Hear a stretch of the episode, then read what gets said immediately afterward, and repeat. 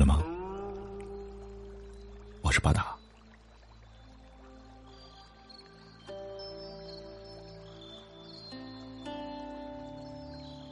他上课从来不带点名册，也不带什么讲义，也不用课件，只是带着水和一个杯子，一站就是两个小时。他有次写了满黑板的秦国小传，对每个字研究的都很深，这让我惊奇。虽然我听不进去他的课，但我能感受到，在这小小的方寸的教室里，有一位一世而独立的长者，他在分享着他最热爱的东西。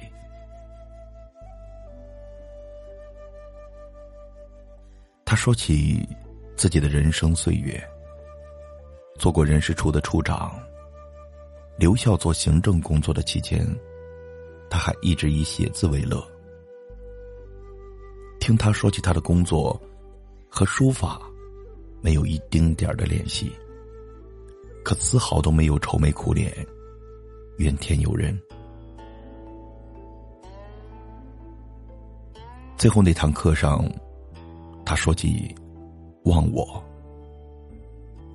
他说：“人只有忘我，才能健康的生活。”我看着他微笑的脸庞，心里突然很感动。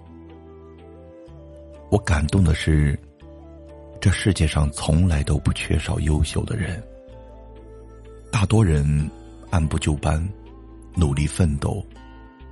都能获得世俗意义上的成功，可活出自己的人太少太少。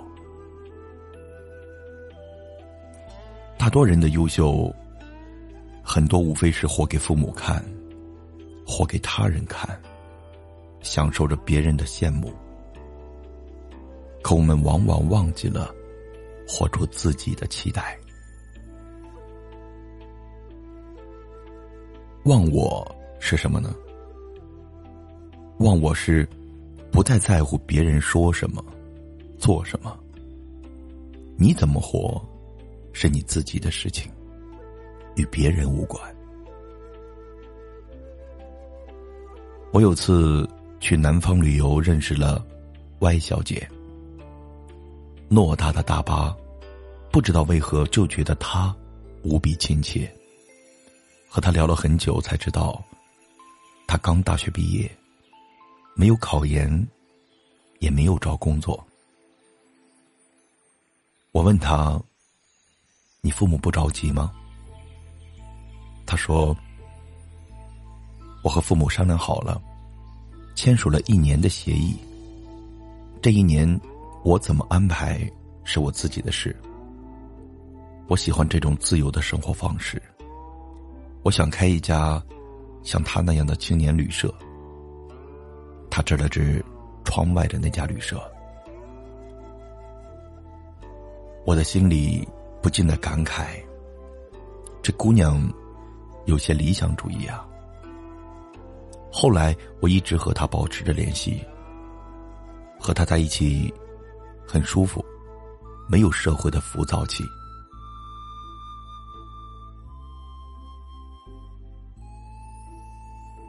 Y 后来去了北京，在那里找了很多工作。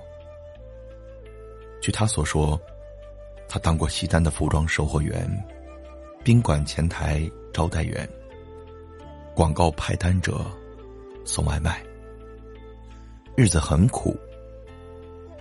他有时还怀疑过，自己是否还坚持着最初的梦想。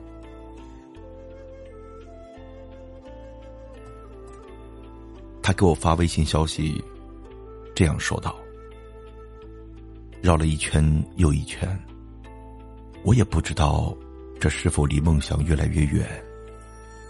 但是我总觉得这些经历都是值得的。我总要为我的旅社积累资金、人脉，要不然我头破血流多少次，都是匹夫之勇。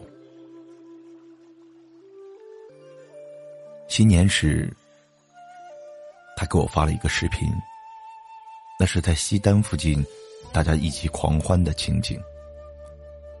在众多欢声嘈嘈杂中，他的笑脸闪耀在其中。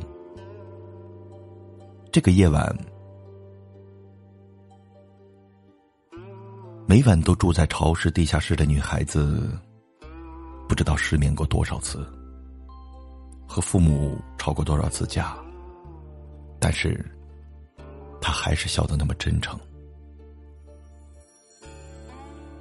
有时候我在想，他是不是太固执了？这个世界那么现实，并不是所有人的梦想都会实现。但我知道，其实我也被他打动着，因为他的手里始终握着人生的风筝线。当大风来临时，所有人放走了手中的线，风筝不知所踪。可他手都冻红了，还是抓着。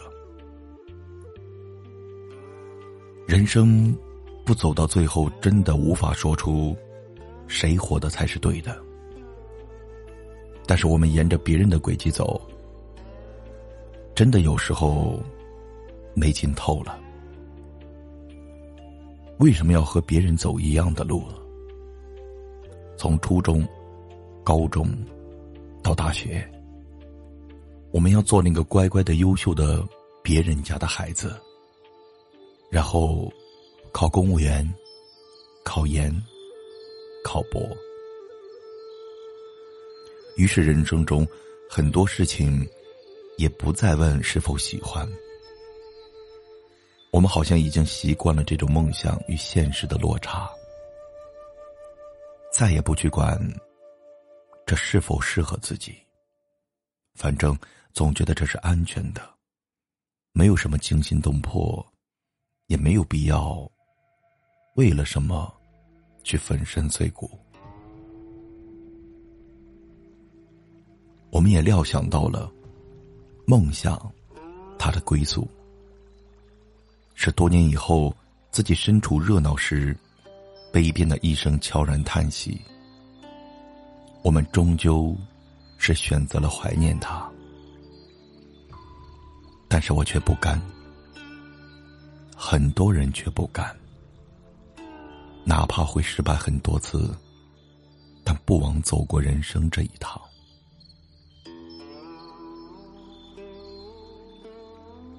小歪。将那一年扩展到了五年，最后，他开了一家自己的客栈，在朋友圈发了短短的文字。他说：“感谢自己。”我看着视频里他剪彩的兴奋，那么怕鞭炮声的他没有捂耳朵，只是一直笑。笑的雾让我认为，此时是春天。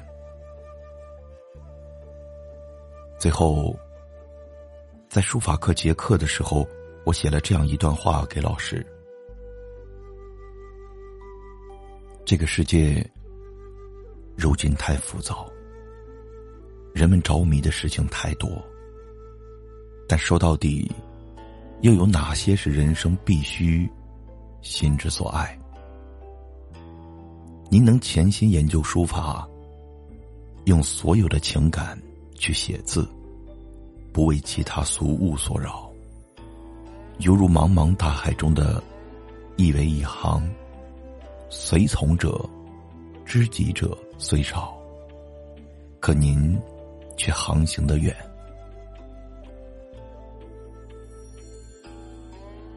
现在想想，梦想。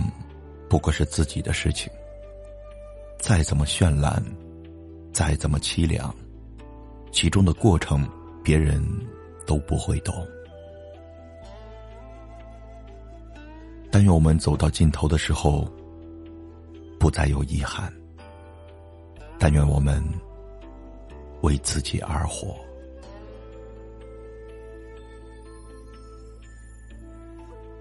晚安。